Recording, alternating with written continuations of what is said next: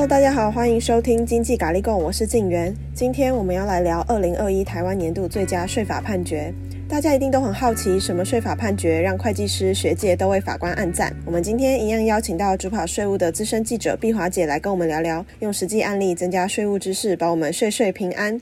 欢迎碧华姐。呃，听众朋友好，我是碧华。二零二一台湾年度最佳税法判决，还有这种判决太厉害了。有啊，这是一个会计师界、学界、好律师。好他们就组成一个团体，然后每年去挑出来这些他们觉得觉得非常好的税法上面的判决，也就是说，他们觉得哎，法官判的好啊，到底是什么样子的判决呢？好，那他那个最佳税法判决其实有好几个哈，嗯，那每一个年度都有，今年是二零二一嘛，哦，嗯，所以我们讲的这个例子呢，是二零二一台湾年度最佳税法判决其中的一个案例。好，那这个是关于土地增值税的案子。嗯，这个案子也有一点复杂哈，在呃税法上有一点复杂，不过非常好玩。嗯，我觉得很有意思的一个案子。那我先简单把这个案子说明一下哈。嗯，这是一个姓卢的哦，这一家子人，他去参与了一个板桥江翠的湿地重划。嗯。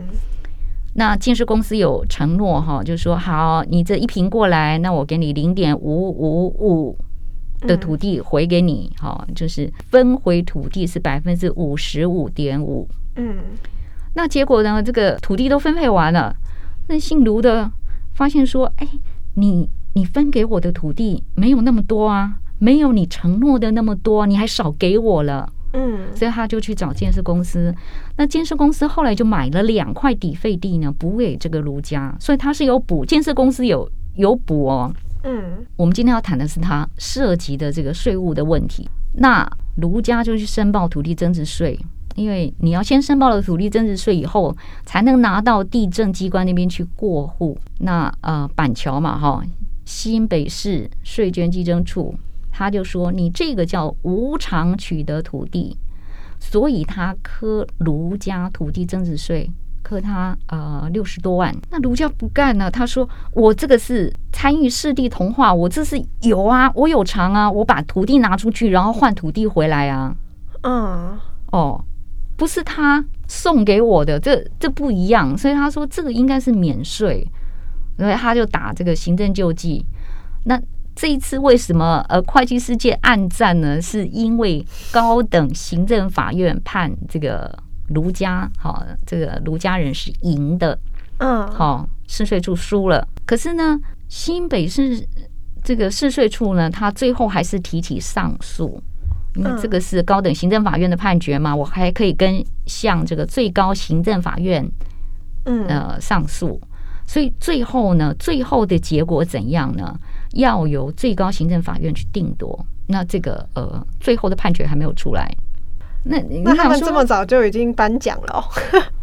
哎，对，颁奖之后被翻案的有没有？有还是有啊？所以还不知道最后的结果是怎样。嗯哦。那这个呃，市税处就像你说的，哎，大家都都说法官判的好啊，那为什么这个呃，市税处还要上诉呢？嗯，呃，因为类似的案件呢，可能不是只发生在卢家这样的一个市地重化案，嗯，它也可能发生在呃都市更新案，所以意思就是说，卢家这样的案例呢，不是一个个案，哦，有可能很多人很多人都有可能。发生跟卢家类似的情况，嗯，那什么样的状况会发生的这样的情况呢？比如说了哈，就是说，哎，我们今天要做一个都更啊，然后我们常不多讲钉子户，钉子户嘛，就是说，哎，很多人都同意了，就是他这这家人不同意，那这样不同意呢，他可能就会把这个整个时程开发的时程拖得很晚啊，或者又是抗议了，这整个工程进进展不顺利啊，嗯。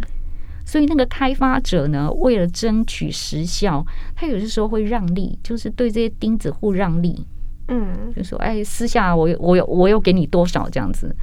为什么讲私下给呢？因为这样的让利呢，你如果放在那个分配表里面呢，分配表不是大家都可以看得到吗？那其他的地主就会反弹啊，说你给他比较多，你给我比较少啊，嗯，好，那就开始又有另一波的争执，所以有些时候他们这个东西就不放在分配表里面，另外处理。那其实大家也不知道说卢家的状况怎样，因为他打的是哦后面这个税务的问题，嗯，可是猜啦，可能可能是这种状况。那这个呃这件判例呢，是台北高等行政法院一零八年度数字第一六五五号判决。好，这个判决 判决案号大家不用去记啊，在碎碎念学堂这个。呃，大家可以去查一下啊，Google 一下也有啊。碎碎念学堂有收录这个个案啊，所以大家到时候去呃文字查就可以查得到。刚刚讲说这个是台湾年度最佳税法判决嘛，今年是第十一年。那他评选结果出来的时候，都会开记者会公布。嗯，那在记者会当中，就会有人去陈，就会去评论，就是说为什么啊，这个会被选为最佳税务判决？嗯。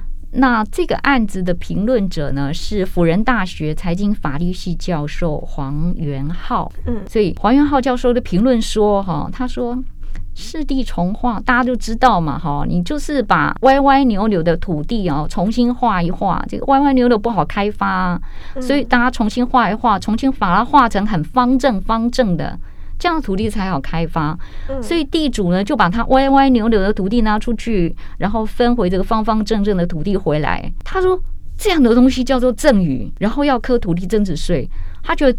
地方的税务机关见解非常奇特，真的啊！新北市税处呃很很委婉的骂了一顿啊。可是我去查了一下，然后呃也去了解了状况。那其实这个这个案子因为打行政救济官司嘛，所以在诉愿案的时候，在新北市政府的诉愿的时候，他们就有一番的争争论啊。嗯，那市税处是这样说的，他说有啊，我们有给卢家免。土地增值税，嗯，就是那个市地重划案以地换地的时候，其实是免土地增值税的啊。卢家这样子，其他其他人也是这样啊。而且这种市地重划案的土地分配啊，他这个整个公告作业，他根本不用经过市税处，他就直接因为免土地增值税嘛，所以直接就呃 pass 到地政机关去去办理所有权登记，土地所有权登记了，嗯。所以他说，卢家后来取得的这两块土地，我们刚讲过，他不在分配表里面，嗯，所以他是从化案结束之后才取得的，嗯，啊，既然不在分配表当中，我可以算在你是市地重化案里面吗？我可以免你土地增值税吗？所以他说不行啊。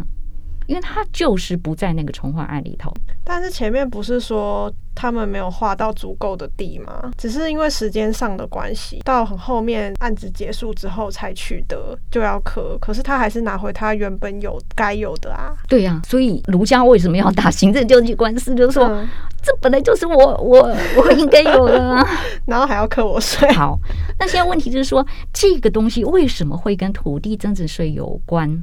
嗯，哦，那我们就要从建设公司跟卢家的交锋说起。嗯，好，你看从化土地分配完了以后呢，这个卢家人就找上建设公司的嘛，哈，他说，哎、欸，当初签约签契约书的时候，你说要分回给我百分之五十五点五的土地啊。可是你分回的土地不够啊！好，大家可能会觉得说，哎，奇怪，不是一平换一平吗？怎么会是百分之五十五点五？哎，可能大家又会搞混了。其实，其实不是哈，因为卢家的地，它原来是在板桥江子翠那边，然后我们通常是先有修改都市计划，所以市地重划呢是配合都市计划来的。嗯，哦，所以原原来他们那可能都不是建地啊。嗯。然后，呃，你配合都市计划的时候，你原来的土地要过要有公共建设啊，你就要划出道路用地啊，要划出公园绿地啊等等的。所以你交出去的土地，你分回来的土地周边已经有公共建设了，嗯，所以还要把那些公共建设扣掉，所以才会说，哎，我你交出一平地，然后换回的是零点五五五平，就是一平换换回半平多一点点啊，嗯。可是呢，卢家刚刚讲了，卢家分回的土地没有到一平换回半平多一点，所以他就找上建设公司，建设公司也同意了，我补给你土地嘛，因为你分回的时候本来就不在那个分 分配表里面呢、啊，所以我当然是要额外给你的。嗯，所以这个争议呢，就不在于说建设公司要不要把地给他，因为他已经买了两块地。就是准备要补给卢家的。嗯，好，这个争议不在土地补偿，争议在于怎么过户。啊，uh, 就是建设公司跟卢家之间，他们这个呃土地要给你，我我总是要签个契约书，所以签契约书有两个选择，一个要么就是买卖契约书，要么就是签赠与契约书，只有这两种选择。嗯，然后两个要选一个，那建设公司就要求卢家要签赠与契约书，他为什么要签赠与呢？那、啊、你这个是都事后了嘛，对不对？你不在那个呃市地重划里面呢、啊。那事后我又没有拿你任何钱，我公司要做账，我不能做假账啊。嗯，所以他就说，那我就根据实际的状况，所以你要签赠与契约书，因为我没有拿到你一毛钱。嗯，好，那这样算是公司赠与给卢家的？对，这是建设公司说，哎，你要签这个赠与契约书。那赠与税应该要让建设公司交啊？呃，赠与税我们以前讲过，个人对个人是签。嗯是有赠与税的问题，现在是建设公司，这是这家公司对卢家，卢家当然好多人哈，这是自然人，嗯，建设公司跟自然人签赠与契约书，当然算赠与，但谁缴税？卢家缴税。这等一下我们后面讲，嗯、这涉及到所得税的问题。静圆越来越有概念了，好，所以卢家人也很警觉哦，嗯，他说：“那你要我签赠与契约书，好，我去查一查。”去查一下相关权益，他发现说：“哇，这不行，这个赠与契约书我没办法签，因为他说如果是用无偿取得的话，那卢家要缴土地增值税，还要补缴这个个人综合所得税。嗯，其实两要面临两个税目。好，我们来看一下法律问题。这税法上规定哦，哎，这个税法很有趣哦。嗯。你看土地税法第五条规定，他说有偿移转土地是原所有权人缴土地增值税。嗯，什么叫做有偿移转土地呢？一般来讲都是买卖啊，你给我土地，我给你钱嘛，这个叫有偿。好，有偿的相对就是无偿嘛。嗯，那这种有偿移转土地呢，是原所有权人要缴土地增值税。有时候是你卖土地的人，你要缴。哎，你卖土地，你有赚钱，你缴土地增值税，正常嘛？哈。嗯。所以在这个案子里面呢，我们把它对进去呢，原所有权人就是建设公司。所以建设公司如果他签的是买卖契约的话，就是建设公司要缴土地增值税。啊。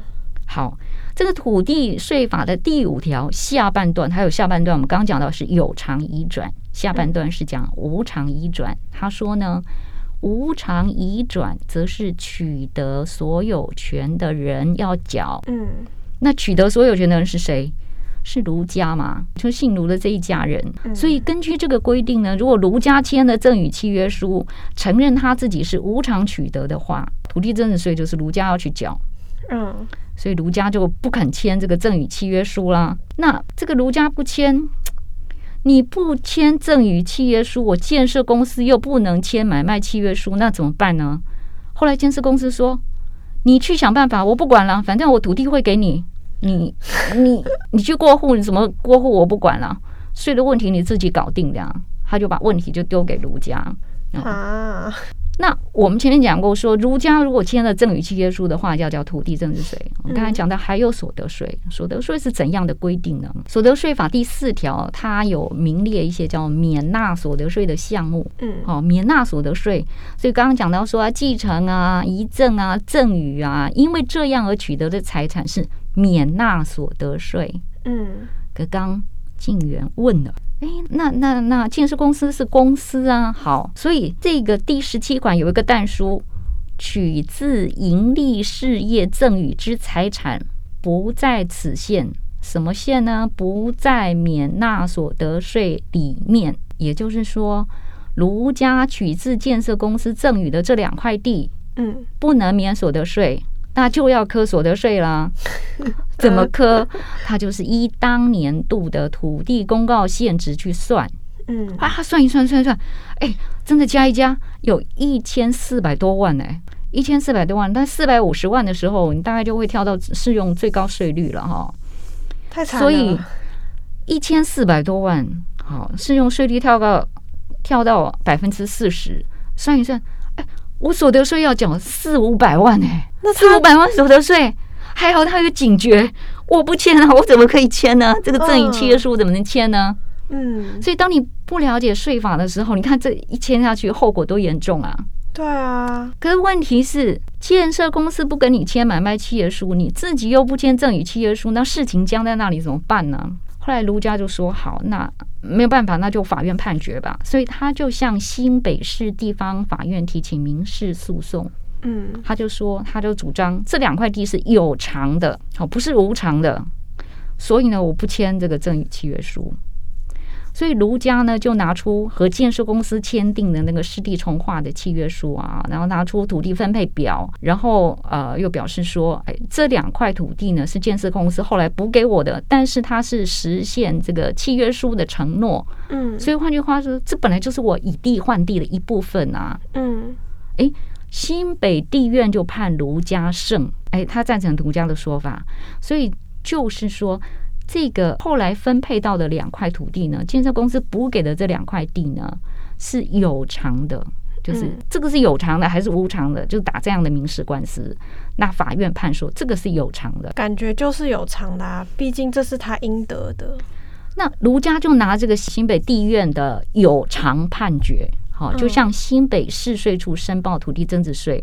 卢家就想说，哦，那你应该会跟建设公司核税吧？哈，嗯，因为。我是有偿，不是无偿啊，所以我不用缴税，应该是另外一边。哎，情况跟他想的不一样。市税处呢，他认为应该由卢家去缴土地增值税，嗯，所以他对卢家这两块土地呢，各自核税。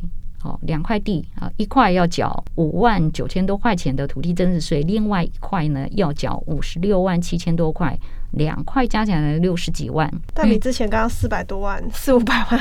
哎、欸，少，但是这是两个完全不同的税目，一个是土地增值税，一个是所得税啊。嗯，所以他很担心说，哎、欸，我前面土地增值税不征的话，我后面那国税局又来扣我的所得税啊。所以这这整个一大块对他来说，大概就是五百万左右的税额的争议啊。嗯，所以他。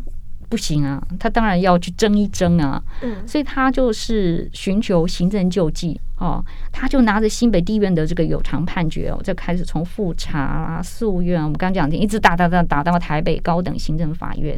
嗯，法院判他胜诉嘛，哈。所以黄元浩那个我们刚讲那个黄教授就说，新北地院都判有偿了，嗯，那你四岁初还不认，你不认同法院的判决？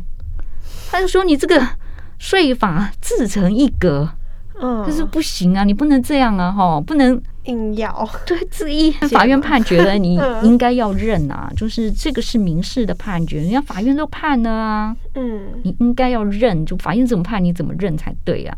但是我们刚刚讲到多，就是呃，他也是新北市，对对对对，他他有他自己的考量啊，所以这个案子最后还要看行最高行政法院的判决。”哎，我就去问一下这个呃市税处，市税处说哈，他说其实啊，类似的案件其实不太多。嗯，应该怎样讲呢？就是说，对，因为对他来讲，他只管土地增值税嘛，他不管所得税的那一块。那我这里也不知道说，哎，后来这个以前的案件，类似案件这个所得税上面是怎么处理？那我们就直接讲土增税的这个部分啊。嗯，他就说，这个大部分的让利啊，都会在同一年度移转。